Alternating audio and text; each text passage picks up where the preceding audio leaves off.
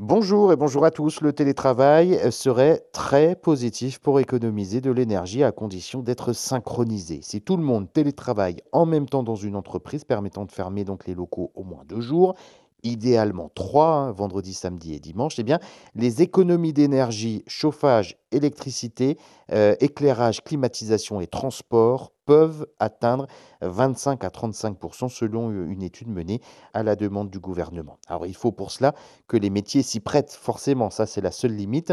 On aurait alors tendance à penser que le télétravail fait économiser de l'énergie à l'entreprise, mais générerait une surconsommation majeure au domicile. Alors cela, eh bien, il n'en est rien, c'est une idée euh, reçue.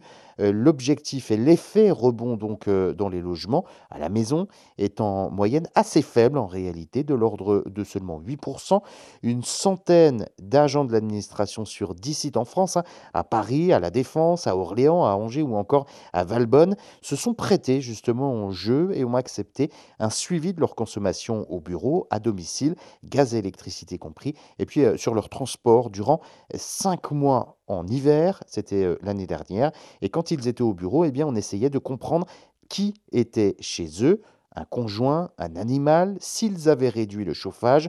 La conclusion de cette étude euh, à taille réelle est que les économies d'énergie euh, par télétravailleur et par jour lors d'une fermeture euh, d'un site, d'un bureau, sur une journée atteint donc 25 voire 35% avec un site peu performant dont les occupants prennent la voiture pour le trajet domicile-travail. Autrement dit, si les bureaux sont une passoire énergétique et si les salariés n'ont pas de transport en commun au quotidien. En hausse constante depuis 2000.